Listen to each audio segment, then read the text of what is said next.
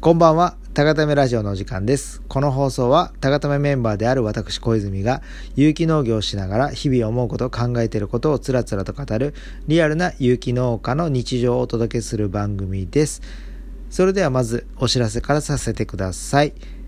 高ためのお野菜が購入できるのは、えー北町の春日水地市場さん、丸吉センター北店さん、そして、讃岐市の風と土人さんです。えー野菜セットの販売も行っております。県内の方には、なるべく配達させていただいておりまして、えー10品ぐらいのお野菜セットを2000円から、県外の方には送料込み、税込みで3000円から発送させていただいております。ご興味ございましたら、えー、高ためのインスタグラム、もしくはフェイスブックにコメントいただけたらありがたいです。よろしくお願いいたします。ということで、えー本日本題に入らさせていただきます。ちょっと甘噛みなんですけども、今日はですね、えっ、と、午後から、えー県の、えー普及センター、そもそもあの農業の、えー、と県の普及センターっていうのがございまして、そちらでは、えー、といろんな農業を県県に普及していこうっていう活動をしている、えー、と国の組織なんですかね、まあ、でもチームがありましてその方との打ち合わせで今、えー、と実は、えー、と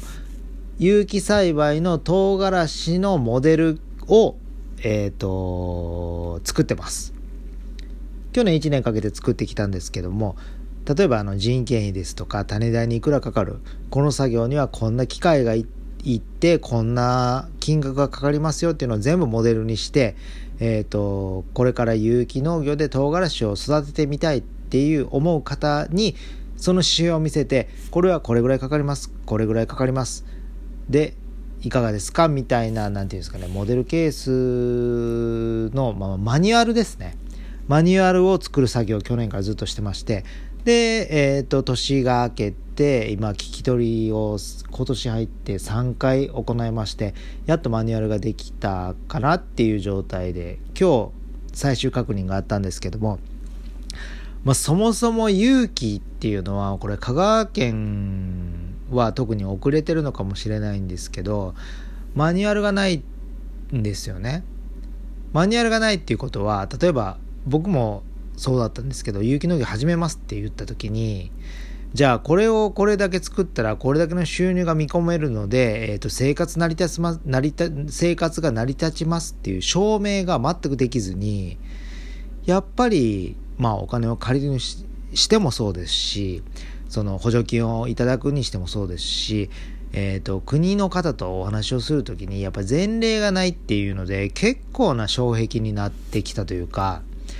やっぱその壁をやっぱり乗り越えていかないと有機農業の未来はないっていうのが現状でしてなので、えー、と僕ら的にはやっぱこれから有機農業を目指す方のためにもちょっとでも有機農業はもう大変で生活も安定しない収入も低いそういうイメージを払拭したいなっていうのは常々ありまして、まあ、その一つの手段としてやっぱマニュアル作りそういうのを去年からあの県の方と一緒になって作っていってる最中でしてそれでまあ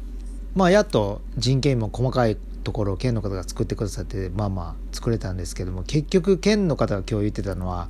こんなに、まあ、利益率いいのっていうのを驚いてましたね。まあ、唐辛子に関してなんですけど、今回は唐辛子のみの、その、言うたら、モデルケースの作成だったので、まあでも実際有機農業って農薬も使わないですし、例えば、その、金額の変動もないんですよね。JA さんに卸してたら、やっぱり多く皆さんが上手にできたら値段は下がりますし、気候とかで難しかった時は値段が上がるっていうある意味なんかちょっと難しい感じになるんですけども有機栽培においてはあんまり値段っていうのはあの変更ないというか自分の売値で売れるっていう、まあ、メリットはあるんですけどもそれで本当にこんなに儲かるのって県の方がおっしゃってたんですけど実は唐辛子っていうのはその今回のモデルケースで言うととても利益率のいい商品なんですけども結構売りにくいんですよね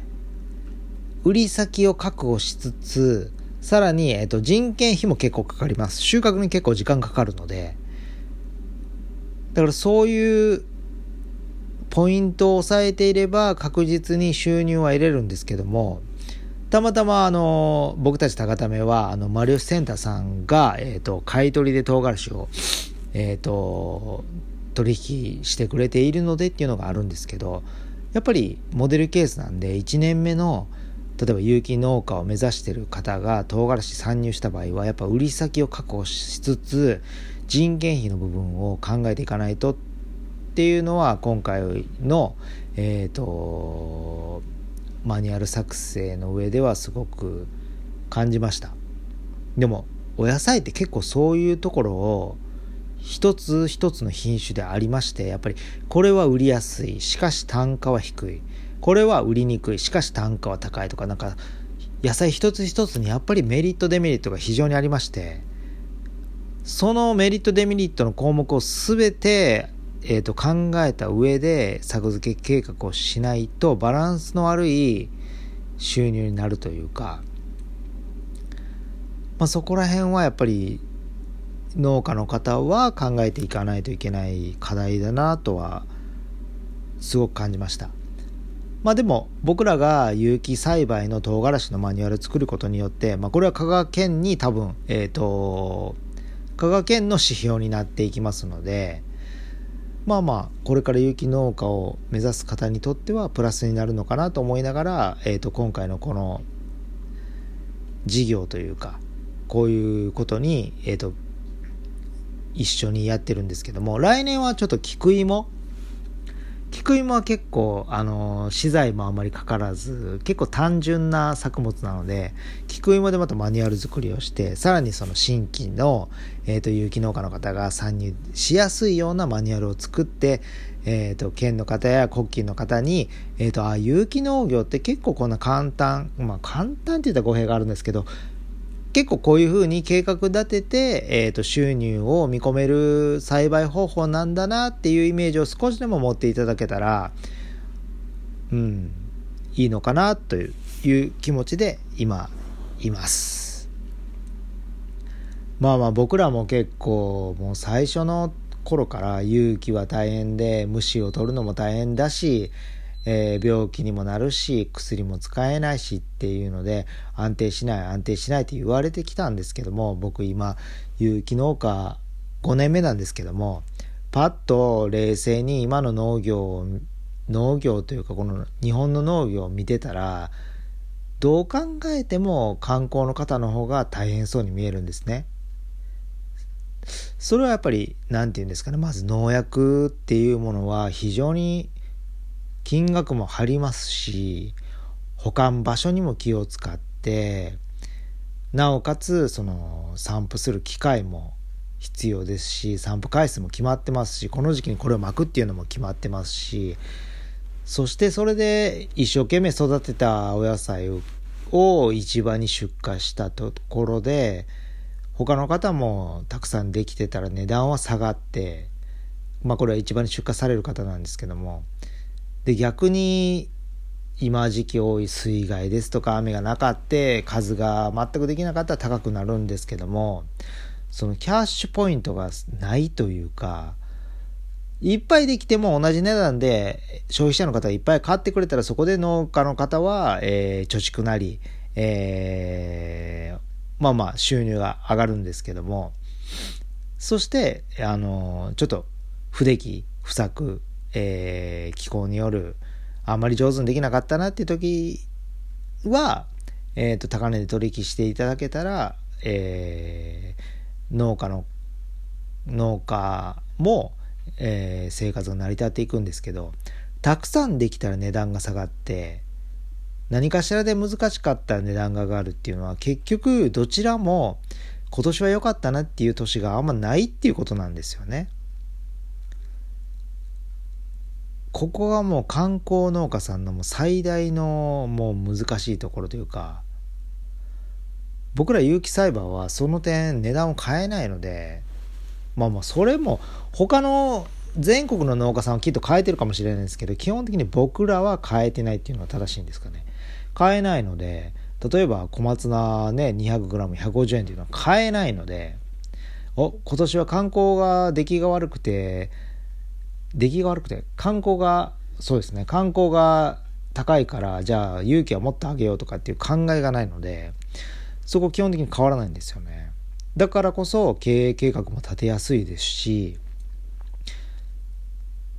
うん、その辺を国の方は全く理解してないですし、一般の方もまあ理解してないというか、で、虫取りもそんなにしてないんですよね、実は。有機栽培の方、まあ自然栽培の方もそうだと思います。そんなに虫取りしないですね。だからそこも、なんか、すごい語弊があるというか、もうその農薬を使わない化学肥料を使わない農業はもう大変っていうのがもうすごく根付いてしまっていてまあでもタガためとしてはいや大変なのはどの仕事も一緒なんですよ飲食業界の人も美容業界の人もサラリーマンの方も仕事をするっていうことは大変なんですよ。ただ大変と思うかどうかはその人次第なので。だから有機農業だから大変とかっていうのは多分皆さんそう思わなくていいと思います。大変なのは当たり前ですよねやっぱり。皆様に美味しい野菜を届けるっていうのはそんな簡単なことじゃないですし、まあ、僕らは基本的に大変とは思ってないんで。でやっぱ大変と思うと業界が沈むんですよねやっぱり。大変だから安定しないからってなんか自ら言っちゃってる農家が多すぎるというかそのせいで国の方もやっぱ大変で安定しないからあんまりお勧めできないとかそんな言っちゃうんですよねやっぱり。だから自分たちでなんか自分たちは大変なことをやってるっていうアピールはしたいのかもしれないんですけどそういう発言って結局自分たちを苦しめてるんでやっぱりもう全然大変じゃないというか虫取りも軽くするし農薬使わなくて病気になる時ももちろんあります。でもそのそれはそれで自然なことなんでまあ仕方ないと。っていうふうに有機農家の方がもっとその先代先々代の有機農家の方がそうやっておっしゃっていただけてたらその何て言うんですかね断るごとに大変ですね大変よねとか言われることもないと思うんで僕ら高ためとしてはやっぱ大変じゃないと。みんなが美味しいお野菜を作るために全力を尽くしてるだけですっていうスタンスはやっぱりこれは変えるべきじゃないと思ってます。で今回その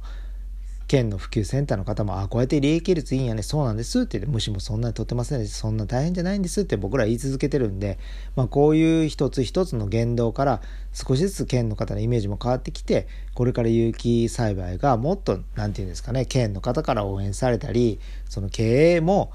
もっとやりようによってはそんなに観光農家さんと変わらずにちゃんと安定した収入を入れるっていうイメージをこれから植え付けれ植え付けて植え付けてそれからこれからこう何て言うんですかねそういうふうな考えを持って農家以外の方国の方そういう方たちにあできるんやね安定した経営がっていうイメージをそのちょっとでもこう持ってもらえるような活動を高ためとしてはやっていこうと思っています。